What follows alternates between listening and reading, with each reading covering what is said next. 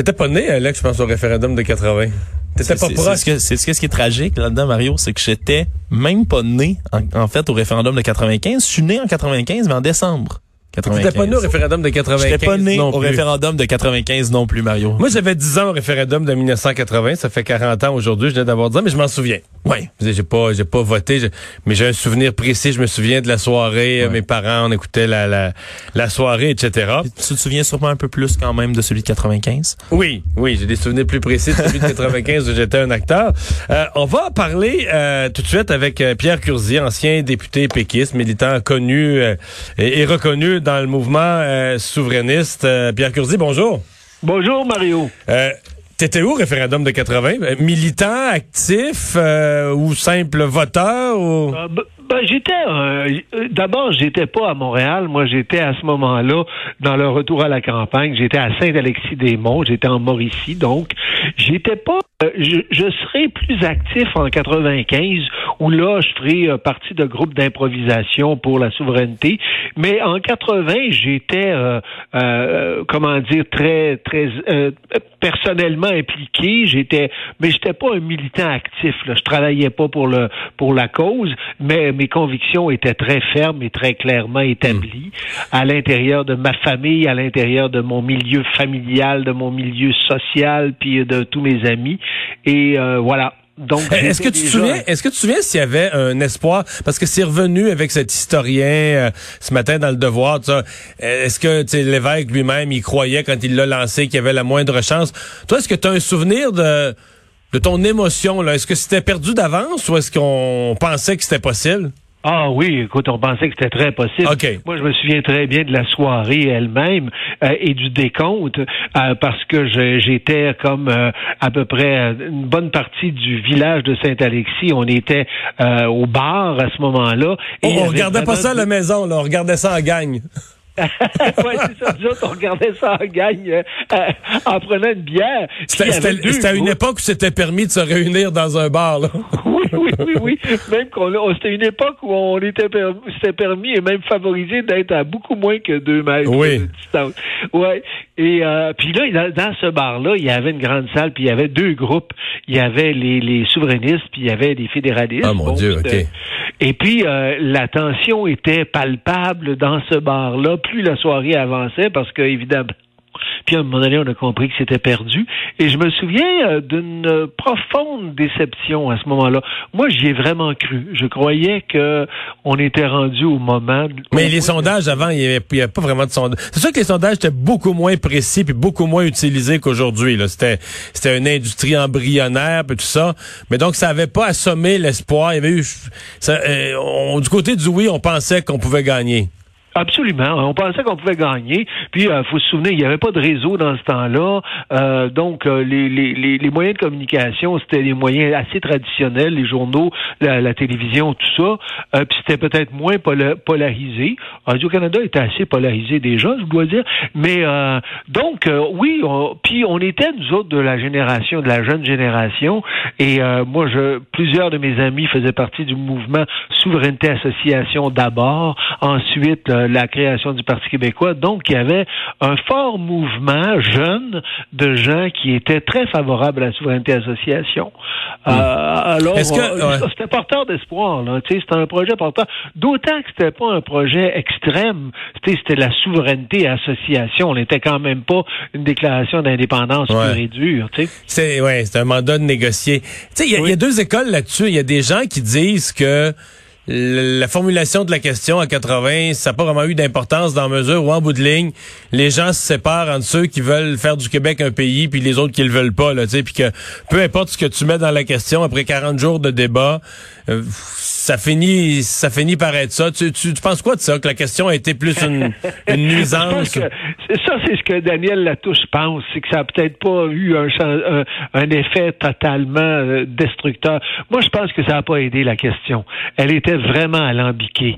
Et puis, il fallait vraiment avoir une espèce de connaissance un petit peu des processus politiques pour être en mesure de dire, ben, regardez, c'est une mesure, euh, c'est relativement euh, prudent et mesuré. Ouais, mais la question, que- c'était un paragraphe. là, pour les plus jeunes qui s'en souviennent pas, je l'ai pas devant moi. Je peux, ben, c'est un, un paragraphe. Là, c'est pas une question. là.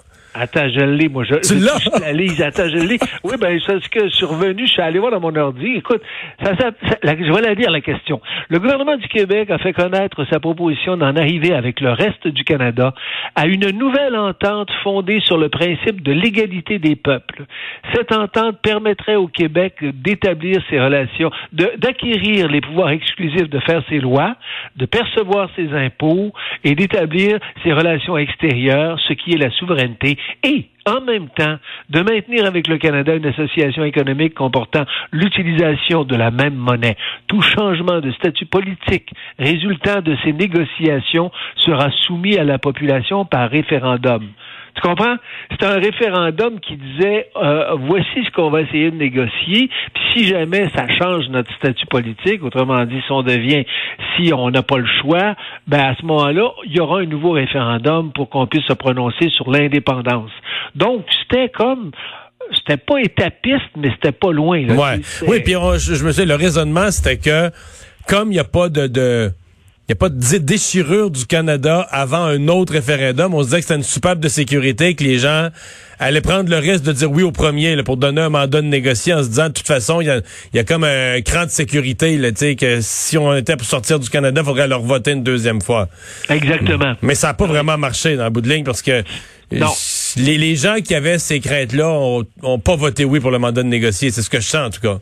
Oui, puis effectivement, je pense que euh, euh M. Parizeau n'était pas tellement d'accord avec cette formulation-là. Et euh, bon, au deuxième référendum, ce sera autre chose. On sera plus clair. Euh, et eh. ouais, cette précaution-là, qui était en soi quand même, malgré tout, cette souveraineté association, de ce temps-ci, on le voit particulièrement. C'est un petit peu ce qui s'est, dans les faits, passé jusqu'à un, certain point depuis le référendum. C'est-à-dire que de plus en plus, bon, le Québec fait maintenant ses lois, il a toujours fait ses lois, mais il hmm. fait ses lois. Euh, il a, bon, son impôt, il n'a pas réussi à rapatrier l'impôt fédéral, mais quand même, il y a l'impôt provincial, il y a la TVS-TVQ, euh, on a une présence euh, extérieure. Donc, cette espèce de souveraineté association, dans les faits, c'est un peu le installé un peu de du nationalisme depuis les années 80. Hein?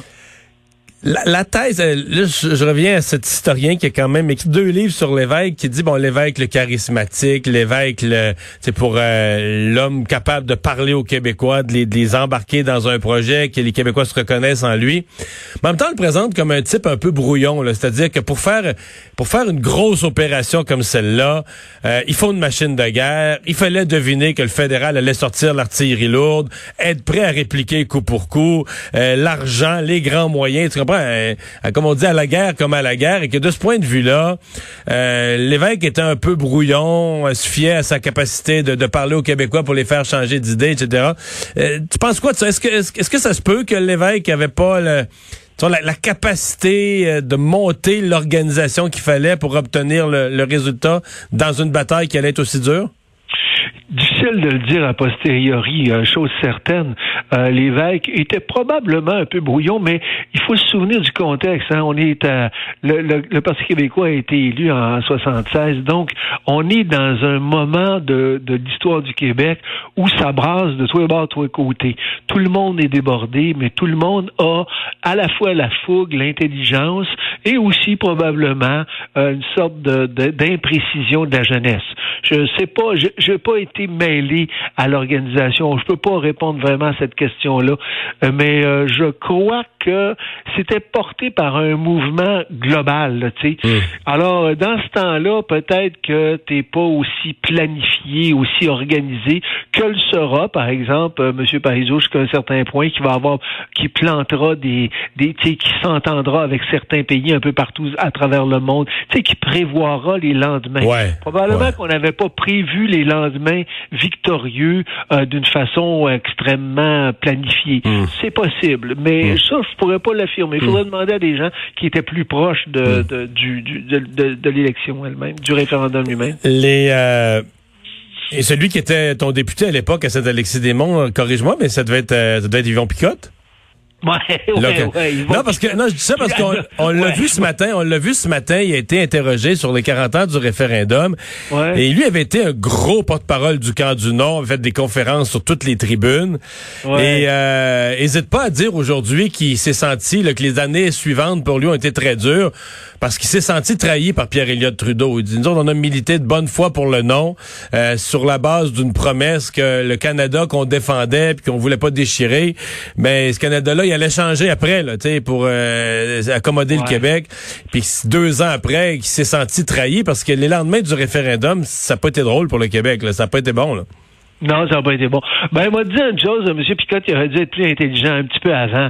Et puis, euh, ouais. Parce que je m'en souviens très bien de lui, parce que, euh, écoute, c'est un député, puis euh, quand on cherchait l'appui, nous autres, on était jeunes, on avait plein de projets.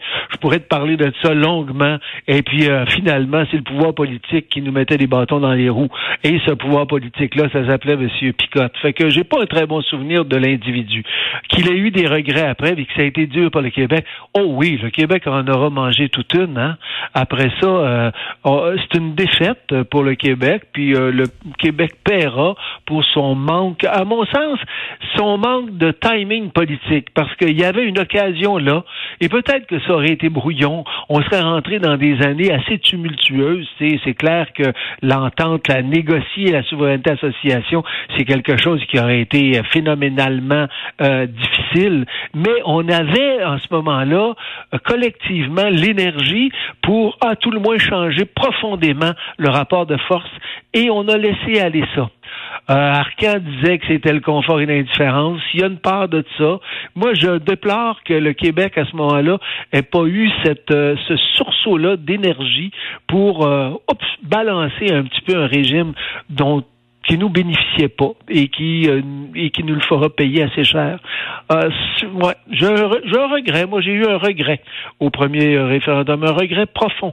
Et ça là, cette défaite là, ça va avoir donné à beaucoup de gens de ma génération euh, le coup de barre qui a fait que tout d'un coup de force collective, on est devenu beaucoup plus individualiste. je me souviens qu'après ça, tout d'un coup, euh, tout le monde s'est mis à se dire bon, ben on va réussir euh, personnellement. Ça a donné des grands succès, ça a donné le, le, Québec Inc., ça a donné des succès partout au niveau de la finance, au niveau de l'économie, au niveau de la culture, parce que cette euh, c'était comme nous dire bon ben il y aura pas de salut collectif, fait que débrouillez-vous pour être vous-même souverain, libre et, et hmm. puissant, tu sais. Hmm.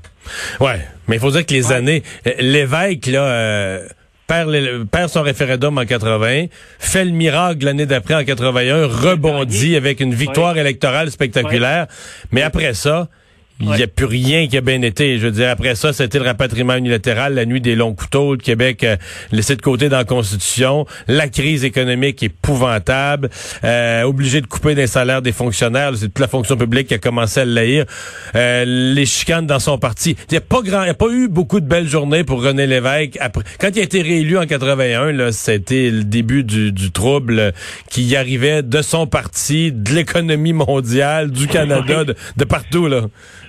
Oui, oui, ça a été désastreux. Euh, d'ailleurs, on peut se demander, c'est quand même paradoxal qu'après avoir perdu le référendum, les gens l'aient réélu.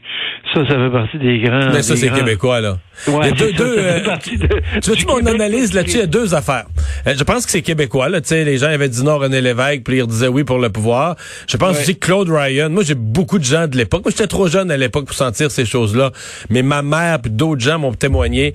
Claude Ryan avait été ce soir-là un horrible gagnant. Il avait été mesquin envers les gens qui avaient voté oui tout, tu il était dans le camp du non, il était quand même le chef québécois du camp du non. Son devoir ce soir-là, lui, c'était de dire que il comprenait les gens qui ont voté oui, puis que c'est des gens qui sont qui veulent le bien du Québec, qui sont nationalistes, puis que lui, comme chef fédéraliste, va se battre pour qu'ils obtiennent une partie de ce qu'ils veulent à l'intérieur du Canada. C'est ça qu'il devait dire. Puis à place de ça, il a écrasé les perdants comme on pile sur une mouche là, quand t'as fait du bruit dans la chambre à coucher, tu comprends? Et ça, c'était impardonnable. Il n'était plus un chef québécois qui pouvait gagner l'année suivante. Je pense qu'il y a de ça aussi. Là. C'est une combinaison. Mais tu comprends, il y a aussi que c'est euh, ce référendum-là, c'était euh, c'était profondément émotif. Écoute, moi, Mhm. euh, euh, je me souviens de m'être brouillé avec mon frère aîné euh, et, euh, et ça a pris des années. Parce que toi, t'es un avant- Italien, là. C'est pas tous les Italiens. Il n'y a pas tant que ça qui était pour le oui, là. non, non, non, c'est ça. Mais, ben, disons, on était, bon, on était des Italiens que ma mère avait entraînés dans la francophonie. Ça, ça a fait que ça, ça faisait une différence avec ceux qui avaient viré vers le, le régime. Mais même à l'intérieur des familles, je dire, ma la mienne n'était pas exceptionnelle. Il y avait des divisions Ah oui, profondes. Donc, le contenu émotif de la politique à ce moment-là, c'était, c'était merveilleux. C'était merveilleux parce que tu parlais de politique, là, ça t'impliquait toi-même. On n'a pas le même discours, je pense, sur la politique maintenant. Euh, ben, sauf dans des cas, des cas de crise. Là, tu vois, en crise, ben là, tout d'un coup, le, le, le, le pouvoir politique prend une valeur justement émotive qu'il n'a plus euh, quotidiennement. Mais à ce moment-là, ce dé- ces débats-là, ils étaient profondément enracinés, puis ça divisait. Ça, je veux dire, je veux pas excuser euh, l'évêque, c'est vrai qu'il avait été euh, chipette. Ça n'a pas été un grand homme politique d'ailleurs. Il lui manquait, il était l'exact. Là, tu parles de Ryan. Euh, de Ryan, ouais. C'était l'exact contraire de- du, du charisme de René Lévesque. tu sais. Il en avait, il, il en était vraiment dépourvu, M. Ryan, même si c'était un homme euh, brillant, euh, je dois le dire, extrêmement intelligent. Mais donc, il, il maniait pas l'émotion et l'émotion collective comme un maître, comme René Lévesque. Mais être, être un mauvais gagnant dans une circonstance comme celle-là, euh, c'était, c'était une erreur, euh, Oui. une erreur capitale. Eh, Pierre Curzi, merci beaucoup. Hey, merci Mario. À Salut. bientôt. Au revoir. Salut, bye. Ancien député du Parti québécois, Pierre Curzi. On va aller à la pause euh, dans un instant. On va parler physiothérapie, des gens qui vont pouvoir reprendre leurs activités dans deux semaines.